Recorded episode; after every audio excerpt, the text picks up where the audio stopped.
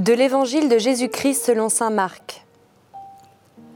Le premier jour de la fête des pains sans levain, où l'on immolait l'agneau pascal, les disciples de Jésus lui disent Où veux-tu que nous allions faire les préparatifs pour que tu manges la Pâque? Il envoie deux de ses disciples en leur disant Allez à la ville, un homme portant une cruche d'eau viendra à votre rencontre. Suivez-le, et là où il entrera, dites au propriétaire Le maître te fait dire Où est la salle où je pourrais manger la Pâque avec mes disciples? Il vous indiquera à l'étage une grande pièce aménagée et prête pour un repas. Faites-y pour nous les préparatifs. Les disciples partirent, allèrent à la ville, ils trouvèrent tout comme Jésus leur avait dit, et ils préparèrent la Pâque. Pendant le repas, Jésus, ayant pris du pain et prononcé la bénédiction, le rompit, le leur donna et dit, Prenez, ceci est mon corps. Puis, ayant pris une coupe et ayant rendu grâce, il la leur donna, et ils en burent tous. Et il leur dit, Ceci est mon sang, le sang de l'alliance versé pour la multitude. Amen, je vous le dis, je ne boirai plus du fruit de la vigne jusqu'au jour où je le boirai nouveau dans le royaume de Dieu. Après avoir chanté les psaumes, ils partirent pour le mont des Oliviers.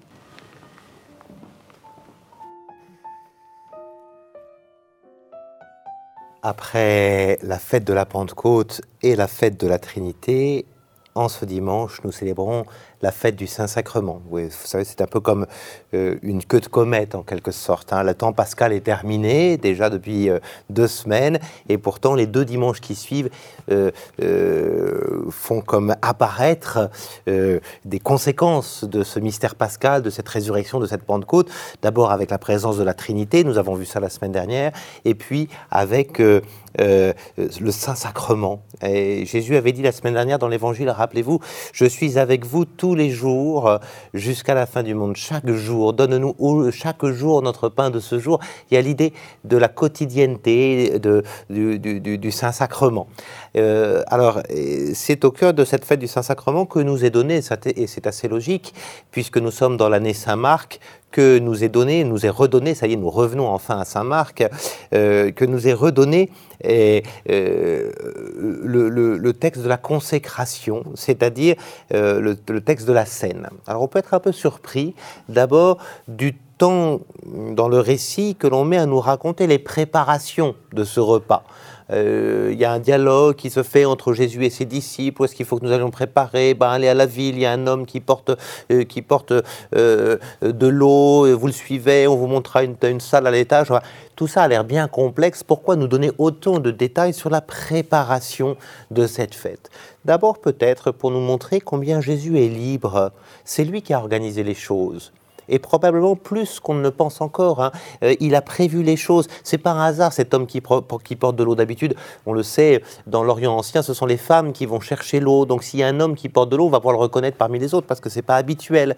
Mais c'est probablement un signe que Jésus, dont, Jésus a convenu avec l'intéressé pour pouvoir euh, faire les choses discrètement. Ben oui, il faut faire les choses discrètement parce que, euh, parce que sinon on a une chance d'être repéré et on sait combien Jésus est recherché. Et donc les choses vont se faire vraiment discrètement donc il y a la question de la liberté de Jésus. Vous voyez, Jésus a les choses en main, c'est librement euh, qu'il va se donner. Et ça, se retrouve, si vous voulez, quand on célèbre euh, l'Eucharistie, dans la prière eucharistique numéro 2, hein, au, moment d'entrer librement dans sa passion. Jésus est libre. Voilà, et cette préparation, elle montre la liberté de Jésus. Elle montre aussi que le temps de la préparation au repas est quelque chose d'important. Peut-être que parmi les chrétiens, on, ne prend pas suffisamment de temps à se préparer à la célébration de la scène, à la célébration de l'Eucharistie.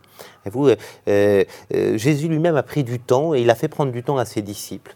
Euh, et il y a des tas moyens de se préparer à la messe et notamment à la messe dominicale. Alors peut-être déjà vous le faites peut-être en étant en train d'écouter cette petite capsule vidéo qui vous prépare, qui vous prépare à la messe peut-être de demain si vous êtes en train de l'écouter le samedi qui précède. Donc c'est déjà pas mal de préparer comme ça, de lire l'évangile avant, de, et puis de préparer son cœur. Hein. et c'est aussi au cœur de la messe, pour peu qu'on ait pris un peu de retard dans sa préparation, c'est le rôle de l'offertoire, au moment où on se prépare à s'offrir avec Jésus, à offrir ce qu'on a, à offrir sa semaine. Donc vous voyez, euh, la question de la préparation est importante. On va aussi avoir dans l'évangile d'aujourd'hui l'idée que les mots utilisés par euh, l'évangéliste sont les mots mêmes de, l'Eucharistie.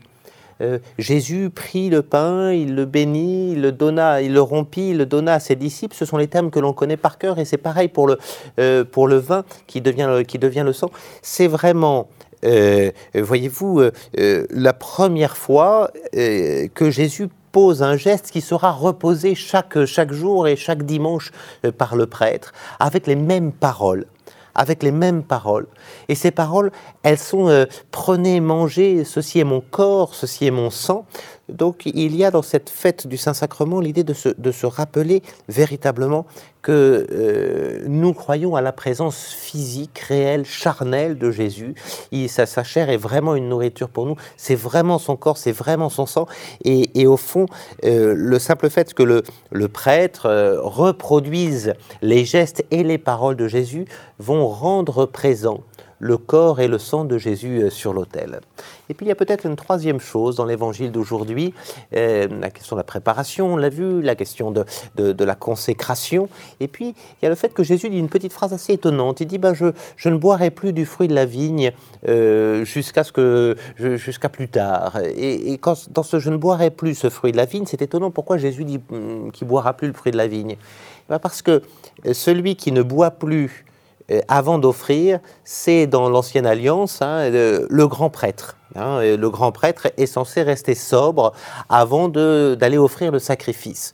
Ce qui prouve que Jésus vit euh, ce temps-là pas seulement comme une victime, mais aussi comme un prêtre. C'est-à-dire que c'est lui qui offre. Il, il n'est pas seulement celui qui est offert, c'est vrai que dans la messe, Jésus est offert, mais il est aussi celui qui offre, il est le prêtre. Euh, et ça rejoint sa liberté que nous avons vue euh, euh, il y a quelques instants. Et c'est librement que Jésus à la fois offre et s'offre et est offert en quelque sorte dans l'Eucharistie. Euh, voilà, et, hum, c'est ces aspects-là de, de l'Eucharistie que euh, ce dimanche du Saint-Sacrement, euh, dans l'évangile de Marc, veut mettre en lumière, que cela puisse nous nourrir pour vivre notre messe dominicale.